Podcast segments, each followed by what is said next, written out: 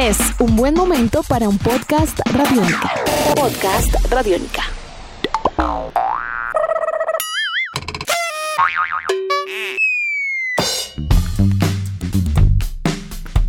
Amigos de Radiónica, sean bienvenidos a una nueva entrega de En Descarga Radiónica, el podcast, un espacio en el www.radionica.rocks, donde todos los martes nos reunimos y nos encontramos con ustedes para charlar sobre todos estos temas que nos encantan y que nos fascinan entre cine, televisión, cómics, videojuegos y mucho más. Mi nombre es Iván Zamudio, arroba Iván Zamudio 9 en Twitter, arroba piloto.espacial.3000 en Instagram. Y el día de hoy, como siempre, ya una tradición en este programa, me encuentro con el grandiosísimo e inigualable Diego Bolaños, arroba Bolaños y Estrada. Diego, muy buenos días, tardes, noches. ¿Cómo va todo? Bien, contentos de hablar de este tema. De pronto, una de las caricaturas más importantes para varias generaciones. Personalmente, yo debo decirle a usted que es uno de mis favoritos. Tommy Jerry ha sido uno de mis cartoons favoritos de toda la vida. Más adelante entraremos en algunos otros temas, pero lo chévere es... Ah, mentira, no sé si es tan chévere, Iván, que estemos hablando de Tommy Jerry en este contexto. Tenemos noticias, ¿cierto? Hay noticia y es una noticia bien, bien particular. Eh, sí, resulta que la Warner, quienes hoy por hoy son los dueños de los derechos de Tommy Jerry, porque pues, recordemos hace un buen tiempo, pues la Warner compró lo que fue la compañía La Turner, que fueron los encargados de desarrollar Cartoon Network y eventualmente pues lo que es Cartoon Network, ¿no? sí. Absorbieron todo eso y pues todas las creaciones de propiedad intelectual de la Hanna Barbera, los Picapiedra, los Supersónicos, Don Gato, eh, bueno, todo eso es de la Warner, hoy por hoy. Entonces se anunció a través de la cuenta oficial en Twitter de la Warner hace unos buenos días que viene una nueva película animada de Tommy Jerry. Eso uno lo escucha y uno dice, ah, qué maravilla. Pero... Pero después de escucharlo, lo entiende. Es decir, uno lo oye y dice, ah, qué maravilla. Uno lo escucha. Y la cosa puede cambiar, ¿no le parece? Sí. La buena historia es que van a hacer la película mitad animación, mitad live action.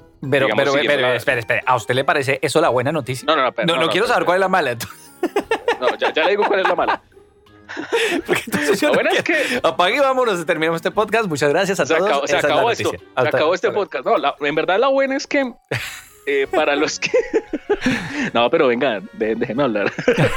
la buena es que esto busca, digamos que revivir un poco el estilo de lo que fue una época entre comillas, no gloriosa, pero sí importante alrededor de este tipo de cine que se facturó en la época de los años 80, aunque este tipo de cine que mezcla las dos cosas, el live action y la animación, no es que sea nuevo. Esto lo vienen tratando desde hace mucho tiempo. Otra cosa es que ya Disney lo había hecho con Mary Poppins, con mi amigo Pete del Dragón, bueno, todo eso.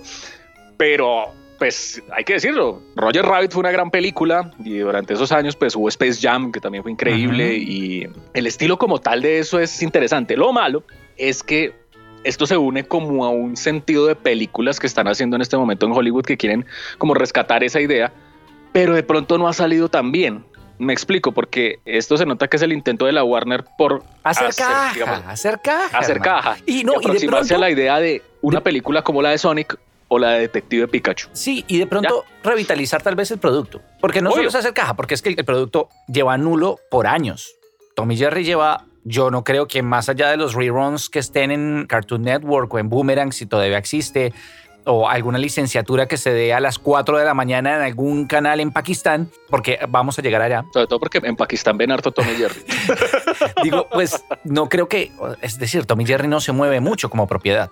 Eh. y de pronto la película también sea para revitalizar la propiedad y que esto permita decir, bueno, ¿y ahora qué hacemos? Normalmente sí, es que sacar una serie ya en el pasado la habían hecho y el tema de la serie es un tema complicado.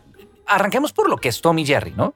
Porque estamos hablando de slapstick. Esto es comedia física. Digamos que es un género que se centra en la regla más importante de la comedia, una de las principales y es que parte de la premisa de que toda comedia, de una forma u otra, se basa en la miseria, ya sea burlándose de algo que otros aprecian o destrozando al otro de alguna manera que sea contundente. El humor es ese mecanismo de defensa que reconoce que ese dolor es parte de la vida. Por eso el slapstick o la comedia física pues es uno de los géneros del cine pues más reconocidos y clásicos. recordemos, no sé, Buster Keaton o Oliver Hardy o el mismísimo Charles Chaplin.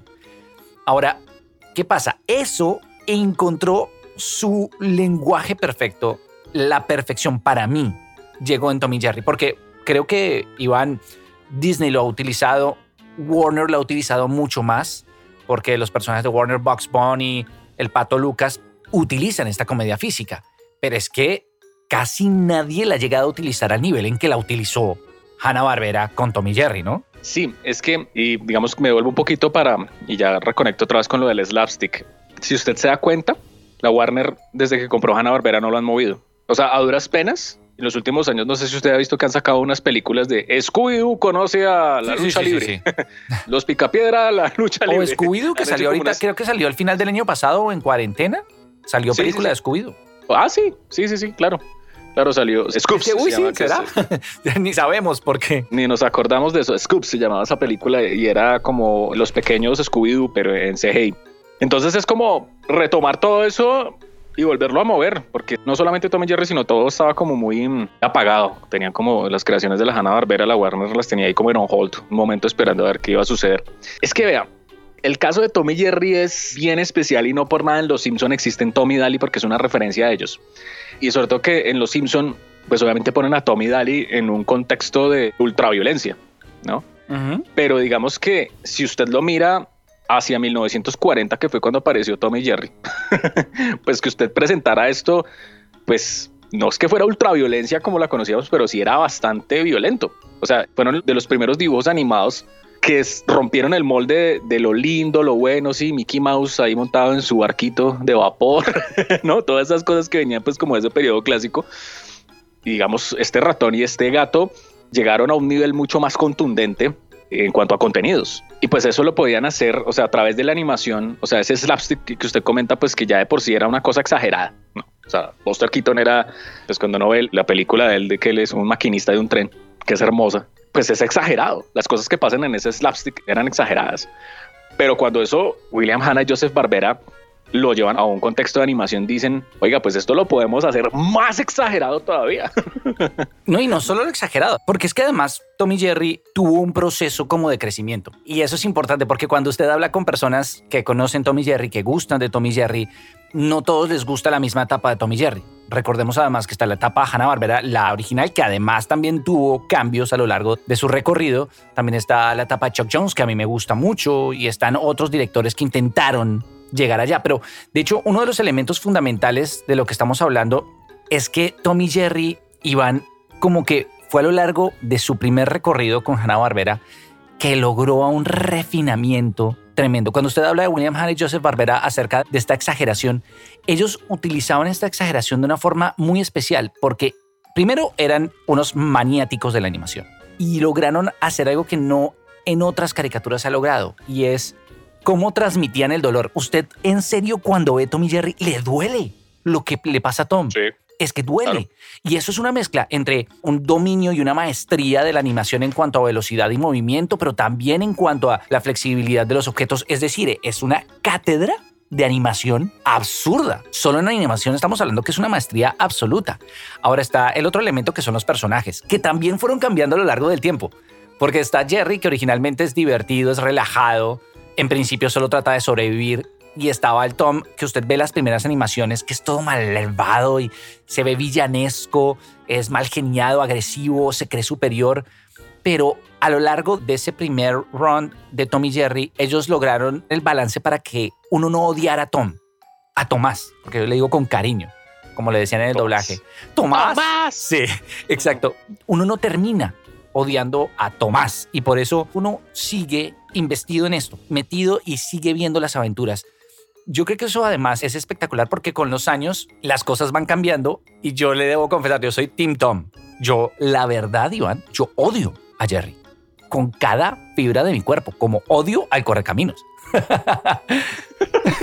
Oiga, yo también soy Tim Tomás, eso sí, yo siempre me gustó mucho ese tema, digamos, de esa relación de amor y odio que ellos tienen, ¿no? Y mm, hay una cosa, ya que usted habla de, de lo que fue Tommy Jerry como tan avanzado para la época, es que Tommy Jerry llevó a un nivel superior una técnica de musicalización para animación que se llama el Mickey Mousing, que ya se había utilizado, pues el nombre viene obviamente de Mickey Mouse, el Mickey Mousing en composición musical, pero eso es como crean el capítulo y empiezan a componer la música sobre el capítulo. Entonces, si uno se da cuenta, un capítulo de Tommy Jerry de los clásicos, porque además la música fuera del movimiento corporal de ese slapstick, recordemos, son personajes que no hablan.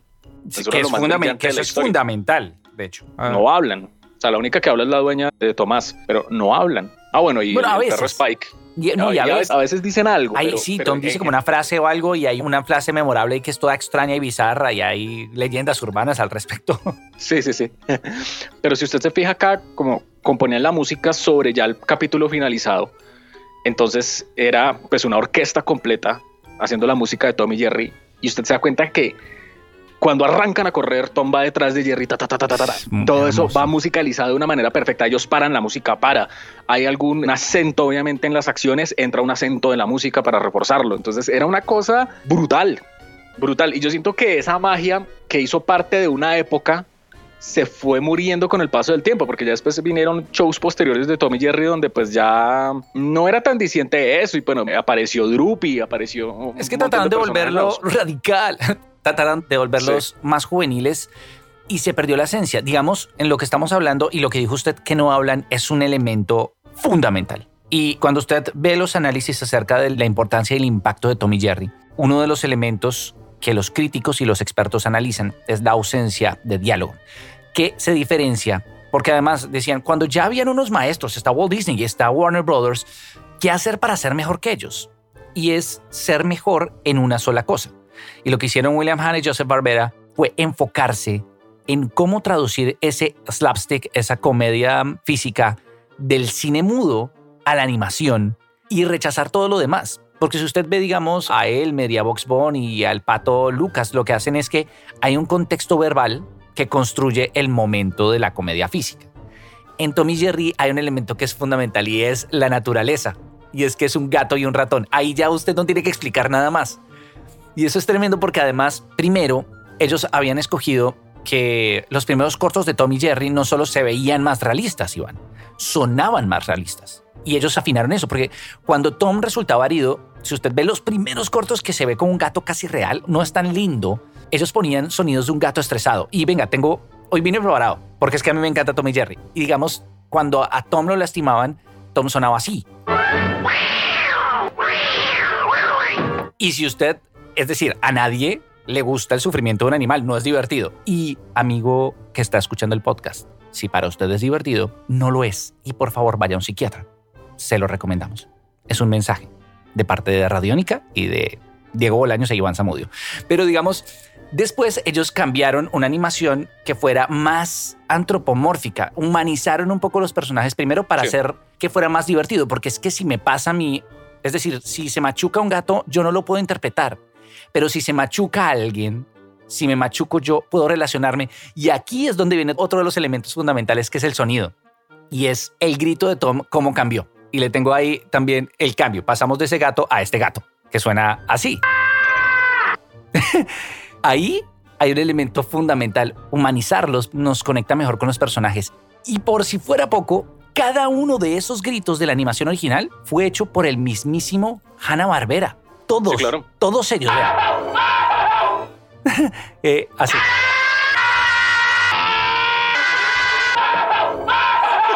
No, no hay derecho. Es decir, es un monstruo. Es decir, saber que esos elementos eran importantes, yo creo que ningún otro lo ha logrado. Es decir, como que esa atención al detalle, más allá de decir, tengo una marca, que es lo que pasa mucho cuando se compra una propiedad y se trata de explotar, es que a lo largo de los años y en especial con la película animada, que es un desastre, es no entender la esencia del producto, Yo creo que eso es lo que pasa siempre que hablemos de reboots y remakes, ¿no le parece? Sí, otra cosa también muy importante que pasó en Tom y Jerry es que fue una de las primeras eh, dibujos animados de la historia que tuvieron controversias por, eh, ser racistas, ¿no? Sí, sí, claro.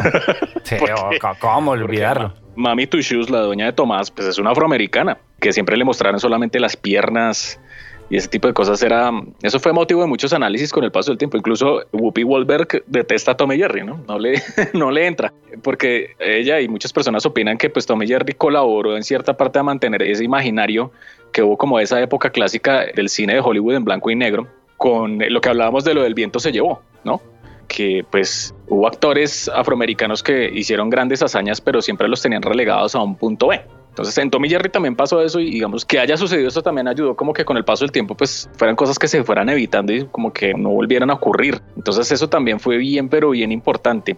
Yo creo que la historia ahí de la evolución de Tommy Jerry eh, mire, yo a los cartoons ya después cuando era el show de Tommy Jerry, o sea, porque es que primero lo que usted decía es algo muy importante. Lo que vimos original de Tommy Jerry son unos cortometrajes que antes se presentaban en cine y era un formato.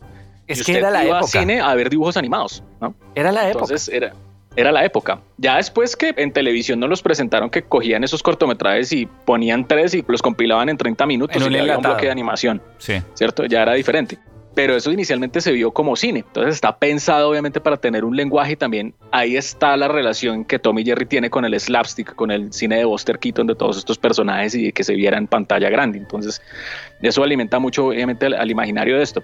Pero ya después cuando empiezan a aparecer los shows, como le comentaba, aparece Droopy, aparecen un montón de personajes más, le empiezan a dar como protagonismo a otras historias, tanto así que eso derivó a que en los 90 hubiera o existiera un... Eh, digamos, de las transformaciones que tuvo Hanna Barbera en toda esa época, hubo hasta serie de Tommy Jerry Niños, ¿no? Que fue como una seguidilla de series que hubo Scooby-Doo Niños, Los Picapiedra Niños, Tommy Jerry Niños, entonces todos querían ser niños otra vez. Entonces, eso digamos que fue ablandando el producto bueno, que a mí Tommy Jerry Niños me gustaba. De hecho, algunos salían bien, pues los Tiny Toons. Sí, claro. Entonces, todo eso fue ablandando. Incluso la época de Film Nation a mí, por ejemplo, no me gusta. Creo que es una animación muy, en calidad es muy, muy, muy tosca. Muy inferior. Sí, sí es mucho más rápida. Y mm, pues llega la época de los años 90, 1993, 92 cuando estrenaron la película, 93 cuando la dieron acá en nuestro país. Porque yo debo confesarle, Diego, que a mí también me encanta Tommy Jerry. O sea, es más, tengo una camiseta de Tommy Jerry y tengo en Blu-ray los cortos clásicos de Tommy Jerry. Es Que son una maravilla. Y mi mamá me llevó a ver la película de Tommy Jerry de 1992. O sea, y eso era como... La película, pues mire, yo la vi con ojos de niño en su momento y yo me divertí en la sala de cine, comí crispetas, todos los niños alrededor mío gritaban y se reían cuando veían las aventuras obviamente de ellos, pero pues es como está pasando, lo que pasó en 1992 está pasando exactamente con el año entrante, va a ocurrir lo mismo con la película de Tommy Jerry la nueva.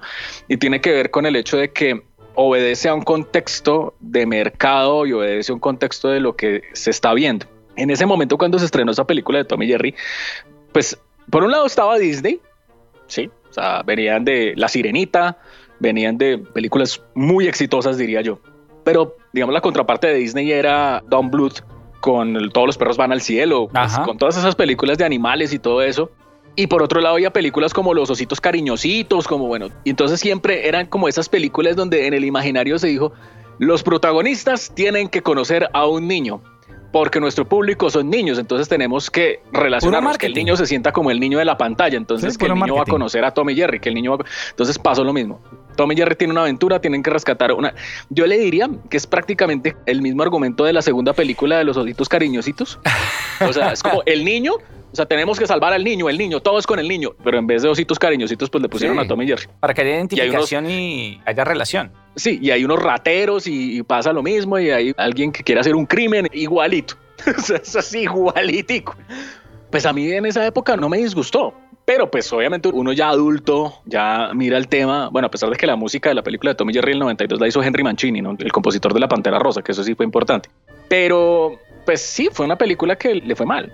Muy mal. Lo que pasa es que no va a trascender. Y hay que entender que cuando una obra trasciende por su calidad, pues no se puede pretender obviar esa calidad. Los mejores momentos, digamos, la construcción de las escenas. Los mejores momentos de Tommy Jerry suceden cuando Tom cree que había ganado. Y había una construcción, todo el corto en torno a por fin. Y todo se va a la porra, en una de las referencias más clásicas y exitosas del humor, que es estrellarse con la realidad, cosa que a todos nos pasa y nos divierte ver. Cuando usted le quita esa simpleza muy bien elaborada y muy bien construida, cuando todos esos elementos que son tan precisos usted los quita, que es muy difícil que alguien que no se enfoque directamente en eso y entienda que eso funcionaba en ese contexto y de esa forma, es muy difícil que alguien logre hacer algo similar. Insisto, lo más cercano fue Chuck Jones con algunas de las escenas, pero mientras pretendan sumar de complejidad y es meterlos en una aventura con un niño, en meter diálogos, meterlos dentro de un hotel, va a ser muy difícil que Tom y Jerry brillen por lo que deberían brillar, que es por su simpleza, que es la que le permite a uno relacionarse con ellos. Así que, pues, tampoco es que encontremos muchas otras opciones, ¿no? Iván, usted mismo lo ha dicho, venía de los cortos del cine, de los enlatados, ¿en dónde pueden tener un espacio animaciones de este estilo? No lo sé. Lo que sí está claro es que con base en lo que estamos viendo, por lo menos de mi parte, no creo que vayamos a encontrar una adaptación adecuada. Y ojalá me equivoque, ojalá nos equivoquemos, ya veremos. Sí, pues, ah, otra cosa que se me olvidó mencionar, si ustedes ven la película de Tommy Jerry, ellos se vuelven amigos, ¿no? En la película del 92. No, y hay momentos. Eso es lo chévere ah. que lo que hablamos, que como los personajes fueron creciendo y no eran tan odiables a profundidad, los momentos en los cuales ellos se aliaban por un motivo en común eran un respiro muy chévere para Tommy Jerry, ¿no? Sí, lo que pasa es que en la película del 92 ya ese respiro fue un respiro de hora y media, ¿no? Entonces, pierde todo el sentido. Claro, claro. Y además que otra cosa, yo hablé de Don Bluth con Todos los perros van al cielo, la película de los ositos cariñositos, pero en Disney sabe qué pasó una cosa que yo creo que es rip-off, o sea, todo esto también fue rip-off de eso, Bernardo y Bianca. O sea, obvio. Clarísimo, era animales, el niño. O sea, vamos a rescatar al niño. Entonces era ese tema. Mire, volviendo a la película de la cual vamos a ver el año entrante, 2021, pues hay una cosa que a mí me preocupa un poco. Poco, poco. Y es que el director es Tim Story. Y Team Story, para los que les voy a hacer una lavadita de cerebro bien, bien bonita y bien divertida, fue el que dirigió las dos películas de los Cuatro Fantásticos donde aparece Chris Evans. Vayan calculando el director que es puede que la película por ser animada. Sí, exacto, puede que nos caiga en la boca, pero todo claro, pinta mal. Puede que, claro, puede que todo le apuntemos a que le pegue bien a la historia. Igual va a estar Chloe Grace Moritz, bien, una figura importante de Hollywood, y va a estar Michael Peña. Ya con Michael Peña ahí ya sabemos que tienen que tener una figura, o sea, como en Roger Rabbit hubo, un respaldo. estuvo Bob Hoskins, sí, tiene que tener un respaldo, de, de, alguien, de un actor de peso, y Michael Peña lo es. Pero pues vamos a ver, a mí me parece que esto, o sea, esto no, no, no la tiene difícil porque la película de Sonic contra todo pronóstico le fue bien. O sea, le fue bien. O sea, le va a quedar difícil, sobre todo porque Tommy Jerry estaba muy enterrado. Vamos a ver qué pasa. Sí, eso es ahí un tema, un tema complicado. Porque es que yo me pongo a pensar en una cosa. Hace poco tiempo que hubo los 80 años de Mickey Mouse, Disney sacó unos cortos nuevos, pero con el estilo de la vieja usanza. O sea, en cuanto a la animación como de Steamboat Willie. Yo me pregunto si esta gente se pusiera las pilas siendo la Warner tan dura en animación, pues no por nada las películas de los superhéroes de DC son una brutalidad. Son top. Son top. Si decidieran hacer nuevas historias de Tommy Jerry con el estilo del Mickey Mousing de ese esquema clásico, yo creo que podrían hacer algo más interesante. Pero esto es como... Pero no es la idea. Claramente, cuando vemos ese tráiler, no es el plan, Iván. No es la idea, no es la idea. Pues sí, sale Tom ahí como Batman y todo. Buenísimo. Amanecerá y veremos. Por lo pronto, no se ve muy bien. A mí me gustaría saber sus opiniones a través de arroba en Twitter. También nos pueden escribir a través de arroba y estrada o arroba Iván Samudio 9 en Twitter. Nosotros estaremos pues muy pendientes, como siempre, de leerlos, de saber de ustedes y nosotros nos escuchamos de nuevo en otra entrega en una semana. Y mientras tanto, también recuerden que nos actualizamos con noticias en nuestro live en descarga radiónica los fines de semana. Iván, como siempre, un placer. Y pues cuando vaya... Mm, sonría y véala como niño, a ver si le va mejor. No, o sea, yo voy a estar en primera fila para ver la película de Tommy Jerry, eso sí es, téngalo por seguro. Y por último, recuerden que todos los martes a través de www.radionica.rocks, en nuestro martes de podcast y también a través de nuestra app Radionica, ustedes van a encontrar contenido de estreno en cuanto a todos los productos que los realizadores de Radionica hacen en este formato. Podcast como Tribuna Radiónica, como el podcast de Rock and Roll Radio, Una cita con el profe, entre muchos otros contenidos, repetimos, a través de www.radionica.rocks. Nuestros podcasts están en radionica.rocks, en iTunes, en RTVC Play y en nuestra app Radionica para Android y iPhone. Podcast Radionica.